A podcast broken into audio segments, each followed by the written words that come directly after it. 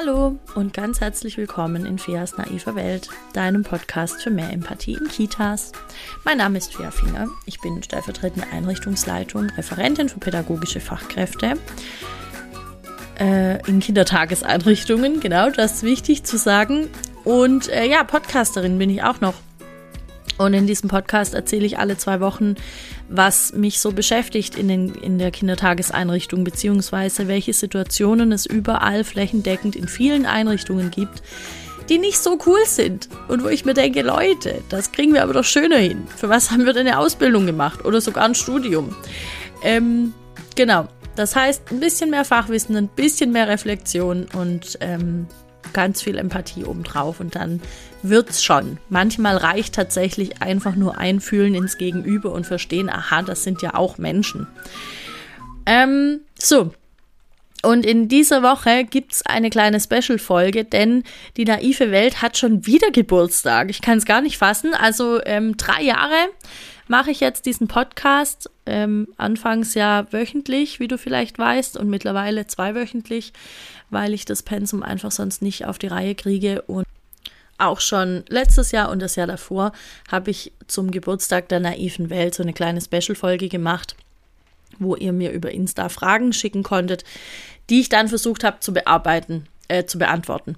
Und dieses Jahr habe ich gedacht, okay, also entweder der dritte Geburtstag zählt jetzt einfach nicht so viel wie der erste und der zweite, oder ich mache eine Tradition draus, gucken wir mal. Also habe ich das zur Abstimmung gestellt. Die, Mehr die Mehrheit der Leute, die abgestimmt hatten, wollten gerne diese Fragerunde haben. Also habe ich Fragen gesammelt und jetzt werde ich versuchen, möglichst viele dieser Fragen zu beantworten. Ich kann nicht versprechen, dass ich alle schaffe. Es sind wirklich viele gekommen.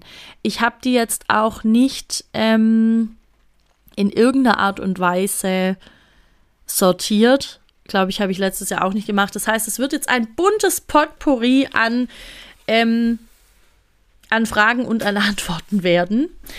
Ähm, zu ein paar Sachen habe ich mir Notizen gemacht, was ich dazu sagen möchte, weil das sonst wirklich herausfordernd wird. Okay, fangen wir an. Wie kamst du zum Adultismus? Und wie bist du zu der geworden, die du heute bist? Ja, also warum wollen wir denn auch mit einer einfachen Frage starten, wenn es auch schwierig geht? Okay. ähm, ich glaube, das eine ist die Antwort auf die andere Frage. Ich bin so geworden, wie ich heute bin, weil ich irgendwann diese ganzen Situationen kennengelernt habe, von denen ich dann sehr, sehr, sehr, sehr, sehr viel später verstanden habe, dass das Adultismus ist, was da passiert. Also ähm, ich habe jetzt gerade wieder äh, die Geschichte raus in, in, aus meinem Kopf herausgekramt, wie ich in meiner ersten Woche ähm, im Studium in meine Praktikumsstelle damals kam. Wir hatten einen Praktikumstag in der Woche und da habe ich direkt so eine krass gewaltvolle Handlung erlebt, ohne dass ich es halt ein einordnen können. Ähm, ich habe das, glaube ich, an irgendeiner anderen Stelle schon mal im Podcast erzählt. Ich möchte es jetzt nicht so ganz krass ausführen, sonst muss ich nur wieder weinen, weil es einfach, ja, es war einfach nur krass. Ähm, das war ein kleines Mädchen. Die Eltern sind, glaube ich, in der zweiten Generation jetzt in Deutschland und die war damals vier und auch einfach, ja, klein, schmächtig, ja, und die Erzieherin hatte einen Schwebebalken im Turnraum aufgestellt und dieses Mädchen ist da drüber und ist dann auf sie zu und hat den Namen so ganz laut gerufen, hat gesagt, ähm, Trixie, Trixie, Trixie, schau mal, ich bin über den Balken gegeht. Und das war natürlich falsche Grammatik und das war aber überhaupt nicht so wichtig, weil der Balken und sie hat es geschafft, da drüber zu gehen und die ganze Situation und so. Und Trixie hat eben reagiert, wie Trixies das so tun. Und hat komplett das Kind rundlaufen lassen. Was bist du? Du bist gegangen. By the way, auch falsche Grammatik. Sie hätte irgendwie sagen müssen, das muss heißen, ich bin oder sowas. Ne? Ich bin gegangen oder so. Ähm, hat sie aber auch nicht gemacht. Sie hat einfach nur das Kind rundlaufen lassen und dieses Kind ist sofort komplett in sich zusammengesunken und ähm, ist ganz betröppelt dann auch davon gegangen. Und ich war da den ersten Tag im Praktikum und hatte in der Woche ähm, von einem ziemlich tollen Dozenten gehört, wie Zweisprachigkeit funktioniert und war gerade dabei, mich in dieses ganze Thema einzuarbeiten und habe so gedacht, Alter, das kann jetzt irgendwie nicht wahr sein. Und ähnlich wie es anderen auch geht, habe ich nicht geschafft, das anzusprechen. Also vielleicht, wenn es dir jetzt gerade auch so geht, so ging es mir auch. Ich habe nicht geschafft, das anzusprechen. Ich habe es auch das ganze halbe Jahr, also das ganze Semester, wo ich jeden Donnerstag in dieser Kita war, habe ich es nicht geschafft, dort die Leute drauf anzusprechen, weil mein Stand als Praktikantin und dazu noch als Studentin, dann kommen die und nehmen uns die Arbeitsplätze weg. Haha, Fachkräftemangel. Blöde Troller, ey, wirklich. Ähm, aber ich konnte dem Ganzen einfach nichts entgegensetzen. Und das verfolgt mich immer noch. Also dieses Kind ist eins von denen, die ich immer noch, ja, die ich einfach immer noch so ein bisschen vor mir sehen kann. Und diese ganze Situation, und da gab es viel mehr Situationen, weil sie natürlich dann auch eine beste Freundin hatte, die, ach, ich weiß schon gar nicht mehr, was alles die ganze Geschichte war. Auf jeden Fall ähm, waren das meine, meine Anfänge und ähm, in jeder Kita, in der ich war, gab es eben solche Situationen. Und ich habe ganz lange nicht verstanden, dass Also, dass erstens meine Rolle wäre, dagegen was zu sagen. Also, ich habe irgendwann angefangen, Dinge zu hinterfragen. Ich habe dann gesagt, warum macht ihr das so? Warum macht ihr das nicht anders und so? Also, das habe ich dann ziemlich schnell, ich glaube schon im nächsten Praktikum habe ich das gemacht. Als ich halt gesehen habe, aha, da gibt es wohl ein Muster. Das scheint wohl so ein Ding zu sein, dass wir mit Kindern einfach scheiße umgehen. Okay, warum eigentlich? Ähm, und das hat Leute unheimlich irritiert, dass die Praktikantin jetzt kommt und das hinterfragt ähm, was dazu geführt hat, dass ich jetzt mega froh bin, wenn ich Leute habe zum Hospitieren oder auch PraktikantInnen, die Sachen hinterfragen, die sagen, warum machst du das so und so und dann kann ich es erklären und die können sagen, ah, hm, okay, verstehe ich immer noch nicht oder sie nehmen es halt an. Ähm, aber das war vor zehn Jahren, glaube ich, noch eine andere Nummer oder vielleicht war es auch nur hier in der Pampa auf dem Land eine andere Nummer, keine Ahnung. Genau, und das hat mich ein bisschen zu der gemacht, die ich jetzt bin, weil sich das natürlich über Jahre dann so zog. Und ähm, ich hatte dann das Glück, in einer Kita rauszukommen, in der viele Sachen anders gemacht wurden und in der ich mich auch mit vielen Leuten austauschen konnte, die ähnliche Sachen erlebt hatten. Und dann wurde mir klar, aha, Austausch wäre auch gut. Und auch ähm, heißt auch nicht, dass in der Kita alles sofort toll war, aber da habe ich gelernt, wie wichtig das auch ist, Leute zu haben, ähm, die es ähnlich sehen, wo man sich gegenseitig bestärken kann, wo man auch sagen kann, hey, das und das, hast du das auch gesehen? Ja, das habe ich auch gesehen. Wie denkst du darüber? Ich denke darüber das, ja, das denke ich auch und so weiter. Ähm, genau. Und dann erst noch Nochmal viele Jahre später habe ich verstanden, dass es eben diesen Adultismusbegriff gibt. Das ist auch eine Rückmeldung, die ich in den Seminaren immer wieder habe, dass Leute sagen, hey krass, ich kenne diese Situationen und ich wusste nicht, dass es darunter fällt. Das, ähm, glaube ich, wird so ein Ding sein in den nächsten Jahren, dass wir alle da jetzt so langsam dahinter steigen und ähm, je mehr ich darüber weiß, umso erstaunter bin ich, wie wenig ich weiß, ja. Es ist verrückt. So, und das führt mich, jetzt würde ich doch, glaube ich, ein bisschen das ähm, sortieren, weil ich habe hier noch eine Frage. Ähm, bedürfnisorientiertes Begleiten, Beziehung, beziehungsbasiertes Arbeiten und so weiter. Ähm, wie kann ich damit Leute anstecken, anstatt, anstatt dass ich mir da GegnerInnen schaffe? Wie kann ich mauernde KollegInnen mit der eigenen Begeisterung für Partizipation, ähm, gewaltfreie Kommunikation und so weiter anstecken?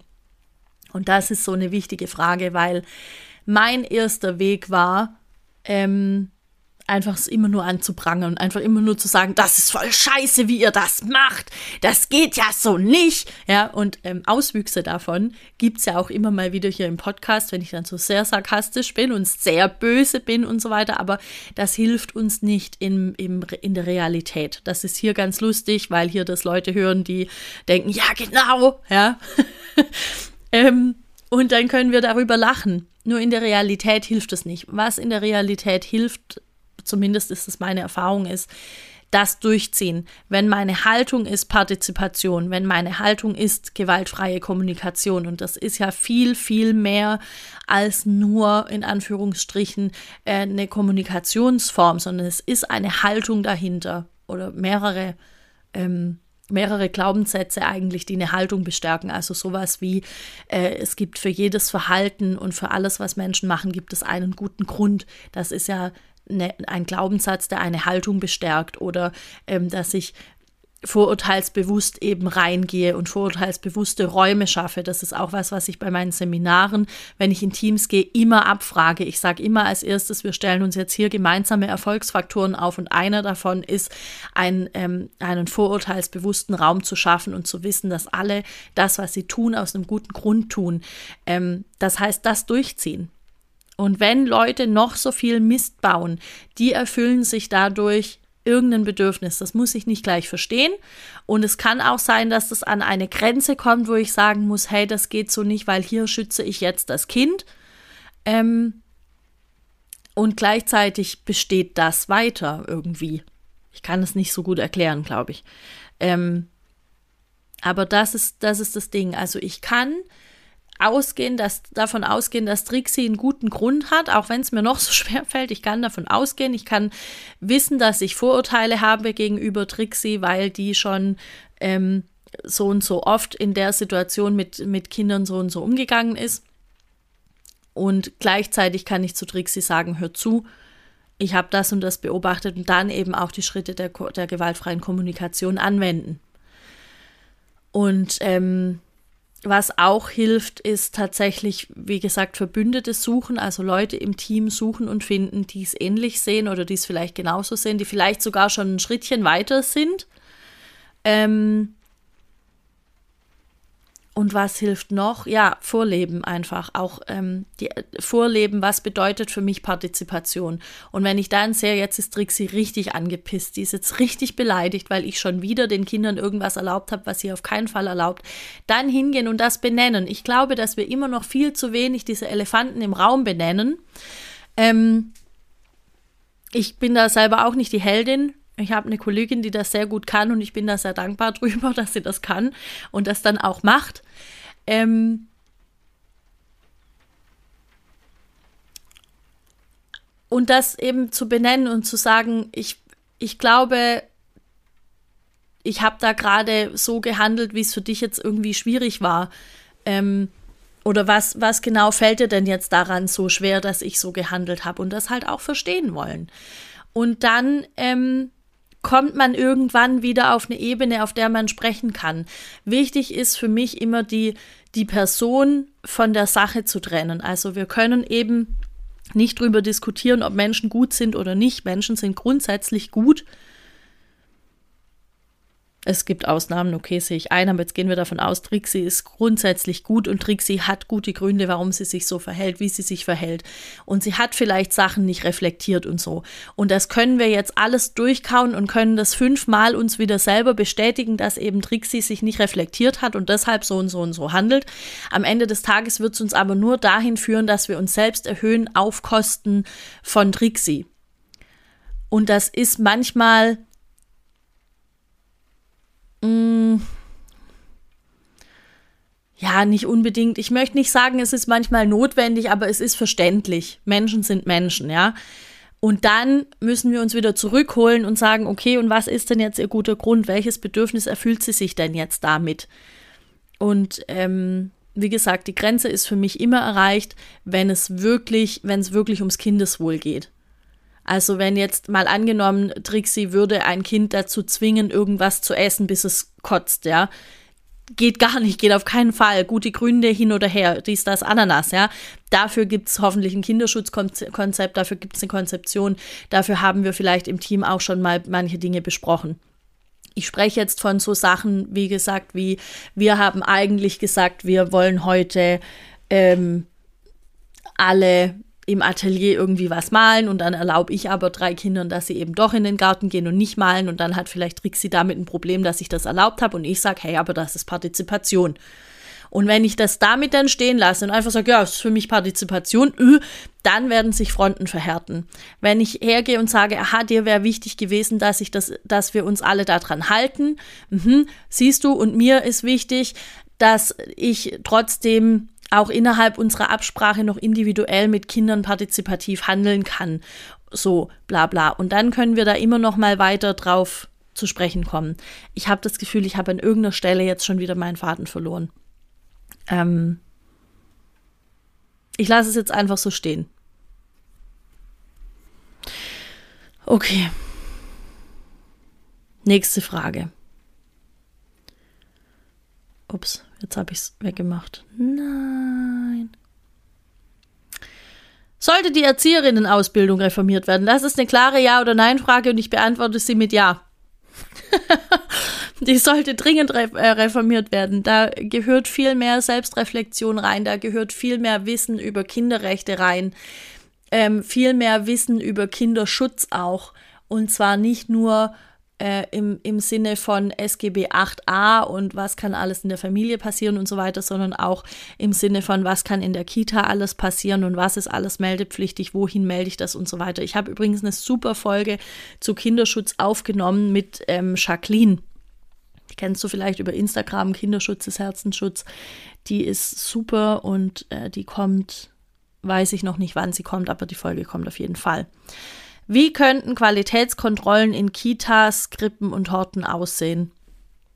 Ich glaube, entweder könnte es, das gibt es, glaube ich, sogar in manchen Bundesländern, nagel mich da jetzt nicht fest, aber ich glaube, es gibt sowas wie ein flächendeckendes ähm, System, nach, nach dem von außen EvaluatorInnen in die Kitas kommen und dann, dann sich eben Situationen angucken im Alltag und das mit den Fachkräften besprechen.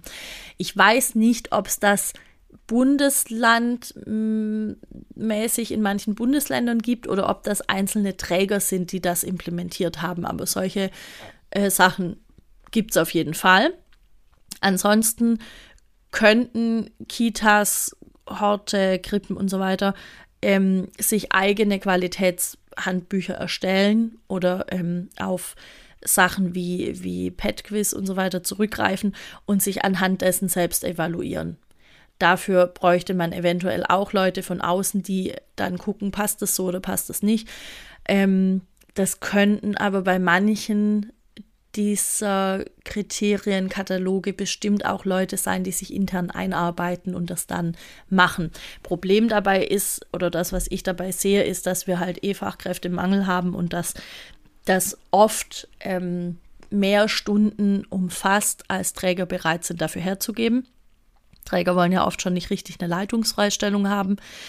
Ähm, das heißt, die, das wäre so eins der Punkte, die wir die wir echt dringend verändern müssten in, in Kindertageseinrichtungen, damit klar wird, woran messen wir denn Qualität?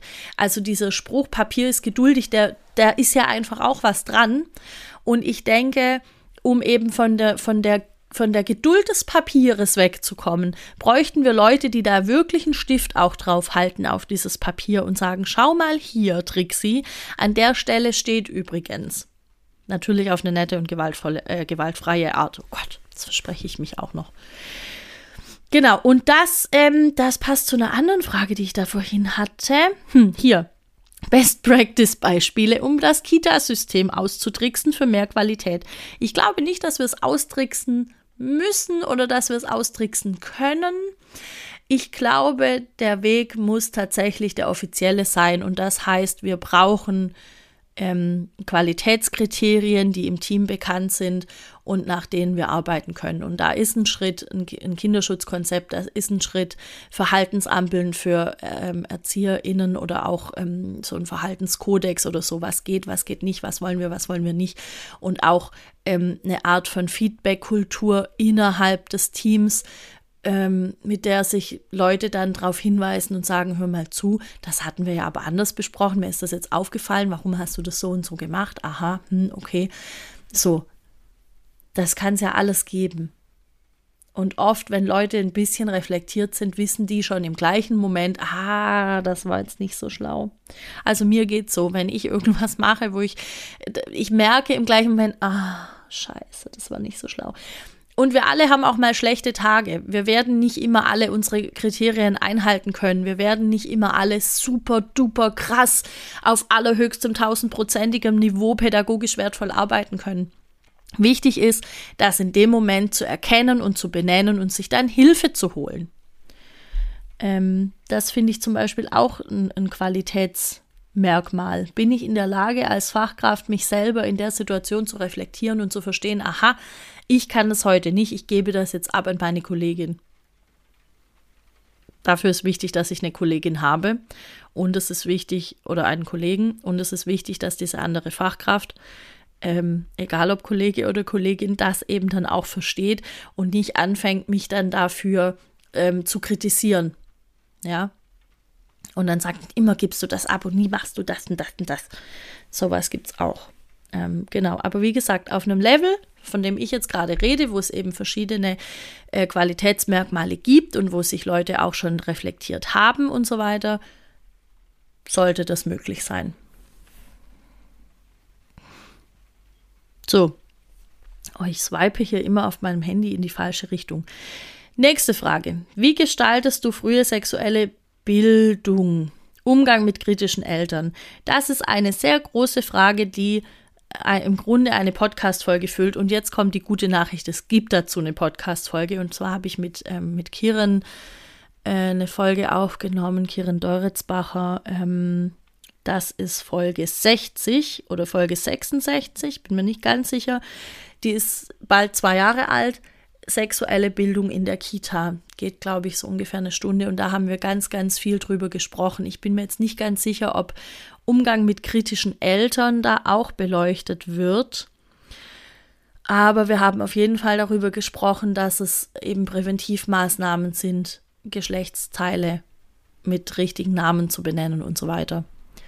Also hör gern da mal in die Folge rein, vielleicht hilft die dir ja schon ein bisschen weiter. Hast du nun eine Peer Group Eingewöhnung und wenn ja, was sind deine Erfahrungen? Ich habe keine Peer Group Eingewöhnung. Ich würde das immer noch sehr, sehr, sehr gerne einführen. Das äh, ist momentan bei uns aus verschiedensten Gründen nicht möglich.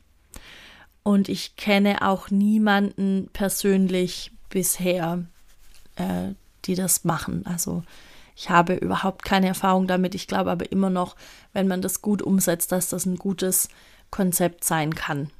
Leider kann ich da nichts weiter dazu sagen. Wann hast du Freizeit? Ja. Genau. Mhm. Ja, ich habe Freizeit. Ähm Tatsächlich, momentan habe ich mehr Freizeit, als es wahrscheinlich aussieht für viele, weil ich jetzt ja ein ganz ausgeklügeltes System habe. Ich weiß gar nicht, ob ich das erzählt habe im Podcast. Ich schreibe mir jetzt immer so kleine Notizzettelchen und dann klebe ich die an die Stelle im Kalender, wo ich vorhabe, die Dinge zu erledigen. Und das sorgt am Ende dafür, dass ich ein bisschen mehr Freizeit habe, weil ich aus diesem Hassel rausgekommen bin, zu glauben, ich muss immer gleich alles erledigen, weil ich jetzt weiß, ich habe ja für alles eine Zeit eingeplant. Das hat mich echt entspannt, das hat mich entschleunigt. Ähm, und ich versuche auch meinem Körper mehr Pausen zu geben, wenn ich merke, dass er sie braucht. Das klappt noch nicht so richtig gut und ich bin da mit mir sehr ähm,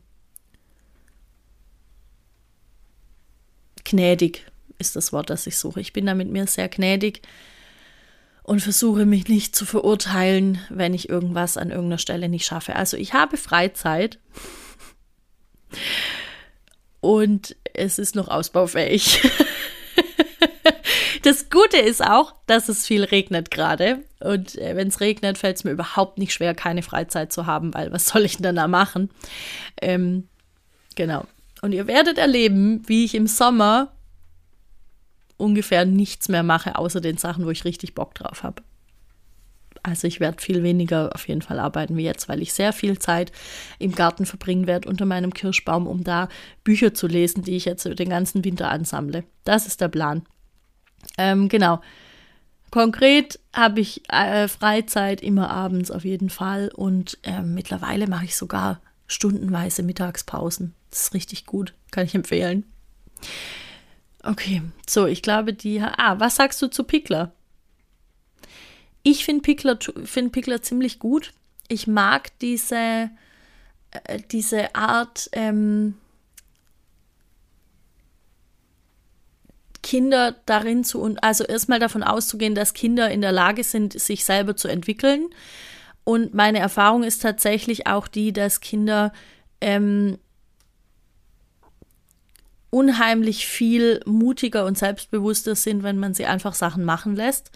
Und vor allem, also wenn man davon ausgeht, eben, dass, dass Pickler sagt, wir helfen jetzt nicht irgendwelche Sachen, sondern wir warten ab, bis das Kind das selber kann, dann kann ich eben als Fachkraft, als Pädagogin auch das Vertrauen haben in meine Kinder, dass sie das jetzt können. Ich merke immer mal wieder, dass es Kinder gibt, denen viel geholfen wird zu Hause oder die vielleicht, naja, wobei bei uns jetzt nicht so, aber vielleicht ist es bei dir so, dass andere Fachkräfte eher mal helfen und Kinder auf irgendeinen Kletterturm hochsetzen oder so. Das macht bei uns niemand und da merke ich dann, dass Kinder unheimlich frustriert sind, wenn sie das gewohnt sind von zu Hause und ich mache es dann nicht. Also da ist der Job dann schon, ähm, Kinder da durch zu begleiten. Was ich auch gerne mag bei Pickler, äh, ist die beziehungsvolle Pflege. Ähm, ich mache das nicht immer unbedingt lehrbuchmäßig. Ich habe es aber im Kopf und ich finde wichtig, diese Dinge im Kopf zu haben und ähm, da immer mal wieder auch zu reflektieren, wo könnte ich mir denn mehr Zeit lassen, ja, und auch dieses, die Körperteile benennen, Zeit lassen, abwarten, wann das Kind bereit ist, wirklich ähm, für die nächste Handlung. Also auch, da geht es ja nicht nur ums Wickeln, sondern für mich geht es da auch um das Mundabwischen zum Beispiel. Also ich mache gar nicht mehr dieses, ich komme jetzt mal und wische den Mund ab, zack, zack, zack, schnell, schnell, schnell, sondern ich versuche wirklich, mir für jedes Kind dem ich den Mund abwische und das es nicht selber macht, die Zeit zu nehmen, zu sagen, schau mal, ich nehme jetzt hier den Lappen, ich wische jetzt deinen Mund ab, da und dann zeige ich schon mal drauf und zeige vielleicht bei mir auch drauf. Und ich warte immer so ein bisschen auf Feindzeichen von den Kindern, die signalisieren, aha, ich habe dich jetzt verstanden und ich bin jetzt auch bereit. Für mich ist es ungefähr eins der schlimmsten Dinge, wenn ich den Lappen nur in die Hand nehme und ein Kind springt mir schon halb aus dem Stuhl oder vom Stuhl weg vielmehr, ähm, weil, weil so sehr den Kopf nach hinten schieben muss und so, so äh, anscheinend ja schon so krasse Gewalterfahrungen gemacht hat, dass es halt schon weiß, ich, ich mag eigentlich nicht dieses nasse Ding in meinem Gesicht haben, aber es wird mir eh nichts helfen, weil irgendwer wird es jetzt gleich mit mir machen. Das finde ich nicht cool. Deshalb ähm, versuche ich das anders zu machen. Genau. Und auch bei Kindern, die sich selber den Mund abwischen, gehe ich nicht her und sage, komm, ich putze da noch mal drüber, sondern ich frage, ob ich das darf. Und wenn die Antwort nein ist, dann gehen die halt so, wie sie dann sind. Das sieht manchmal lustig aus, manchmal, manchmal reicht's auch, ähm, das Nein einfach zu akzeptieren. Und wenn es dann sehr dolle tomatensoßig oder joghurtmäßig aussieht, dann kann ich ja zehn Minuten später oder fünf Minuten später immer noch hingehen und sagen, du, ich würde jetzt gerne. Oder ich kann dem Kind einen Spiegel geben und sagen, schau mal da und da hängt's noch, magst du selber noch mal probieren. Das erfordert natürlich alles auch Zeit, das ist mir klar, das erfordert alles immer Zeit, die manche Leute glauben im, im Alltag nicht zu haben, aber der Fakt ist ja, wann haben wir denn die Zeit nicht? Also was passiert denn, wenn die Kinder fünf Minuten später in den Schlafraum gehen? Dann sind sie halt fünf Minuten später im Schlafraum. Oder was passiert denn, wenn wir ähm, fünf Minuten später zum Essen kommen? Ja, dann sind wir halt fünf Minuten später vom, beim Essen. Also im Grunde ähm, passiert ja aus solchen aus solchen Sachen heraus nichts, was den Kita-Alltag so krass umwirft, dass wir es nicht mehr retten können. Da ist ja einfach nicht was passiert. Deshalb bin ich immer dafür, ähm, mir die Zeit zu nehmen. Und wenn ich meine Kinder ein bisschen kenne, dann weiß ich, aha, da hatte ich gestern, ähm, das hat ein bisschen Verhandlung gebraucht. Dann plane ich mir heute dafür eben ein paar Minuten mehr Zeit ein und knapp's die irgendwo anders ab. Das ist meine Verantwortung als Fachkraft. In, also aus meiner Sicht. Ähm, genau, und wo kommen wir jetzt dahin, wenn wir das für alle machen müssen? Das weiß ich nicht so genau. Meine Erfahrung ist nur, dass wir es nie für alle auf jeden Fall so machen müssen, weil andere meistens anders laufen. Aber schön ist, wenn ich für mich, und das entschleunigt mich auch und es nimmt mir selber auch Druck raus, wenn ich für mich klar habe, ich nehme mir potenziell für jedes Kind die gleiche Zeit. So, jetzt Ich swipe, wie gesagt, immer in die falsche Richtung. Genderneutrale Kita. Besonders Rollenklischees in Sprachen und Bilderbüchern. Ich habe eine Folge gemacht, die heißt, was ich nicht mehr vorlese. Ich weiß nur die, ich weiß, ich weiß nur die Nummer nicht mehr. Ähm, da habe ich unter anderem darüber gesprochen, warum ich manche Bücher nicht mehr vorlese, weil die mir zu rollenklischee-mäßig sind. Und das ist so ein Ding, da fällt man ultra schnell rein, ähm, weil auch manchmal Bücher, die allgemeinhin von vielen Menschen gelobt werden für, die sind so super diversifiziert und so weiter, dann doch ein bisschen schwierig sind. Ähm, aber ich schaue da schon sehr drauf, dass wir zum Beispiel nicht nur Conny haben und dass manche Sachen, wenn die kaputt sind, nicht mehr nachgekauft werden. Und wie gesagt, mehr dazu habe ich in dieser, in dieser ähm, Folge gesagt. Ähm, ich weiß nicht, ob wir es jemals schaffen, ähm, genderneutral zu werden als Kita. Und ich weiß auch nicht, ob das das Ziel ist.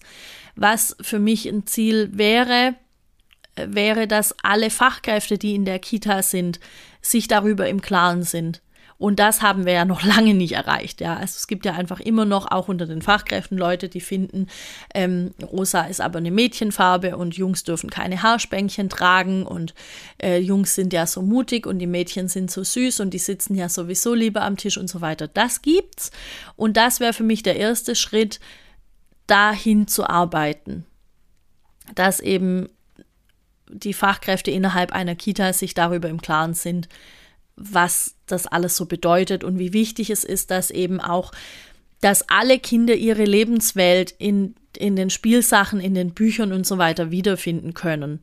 Weil wir noch nicht wissen können, wahrscheinlich in vielen Fällen, und in manchen wird sich vielleicht schon andeuten, ob wir vielleicht äh, da einen Transmenschen vor uns haben. Und deshalb finde ich wichtig, Kindern zu zeigen, dass es diese Möglichkeit gibt. Ich finde es auch noch aus anderen Gründen wichtig.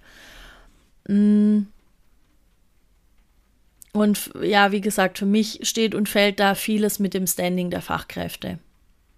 Also auch im Hinblick auf Eltern. Es wird Eltern geben, die finden das nicht cool und die werden sagen, ja, aber, aber, äh, wir haben doch hier Mama, Papa, Kind als Familie und wir sind alle weiß und es hat hier niemand eine Behinderung und warum darf jetzt mein Kind das nicht äh, erfahren?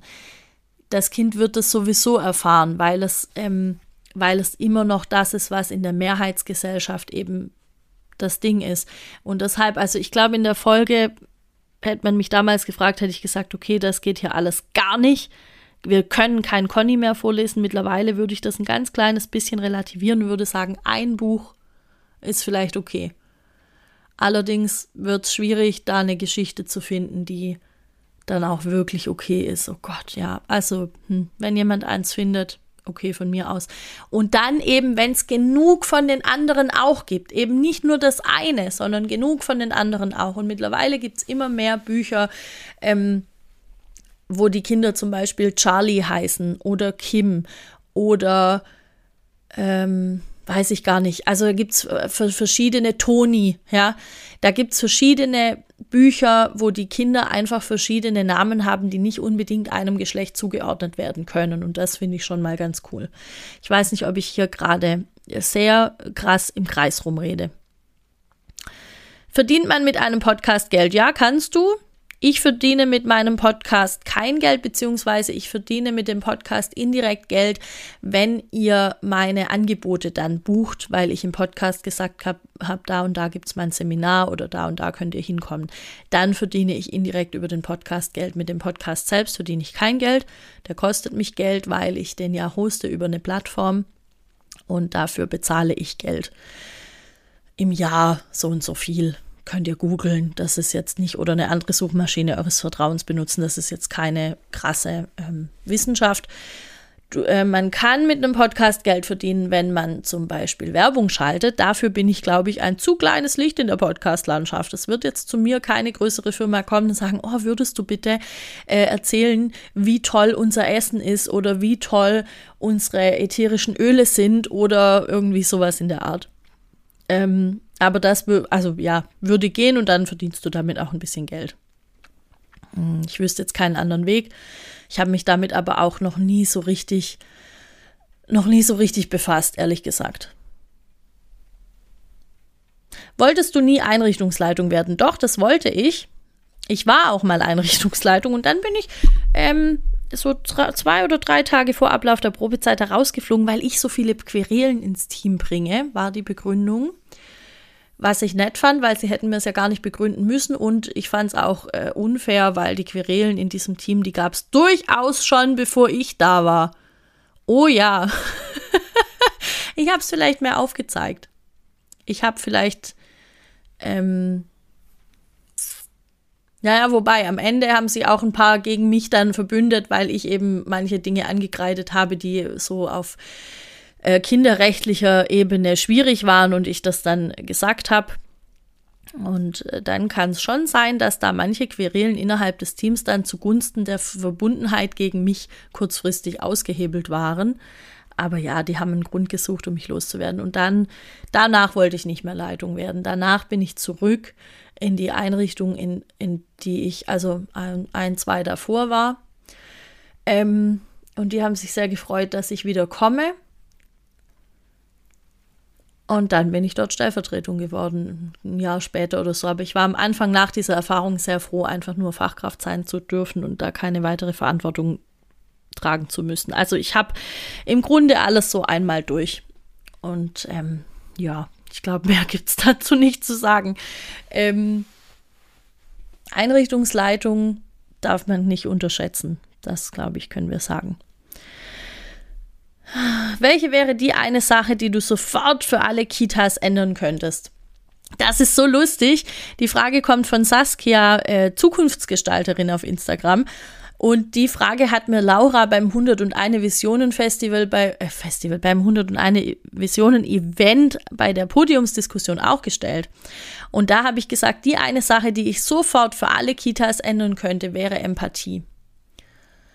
Und ich glaube, da bei der Antwort möchte ich jetzt auch bleiben, weil ich wirklich davon überzeugt bin, wenn wir einfach in der Lage sind, für uns selber so gut zu sorgen, dass wir dann die, die Gefühle und die Sorgen und äh, auch die Freude von anderen Menschen mitempfinden können, ähm, dass das wirklich richtig viel verändern würde.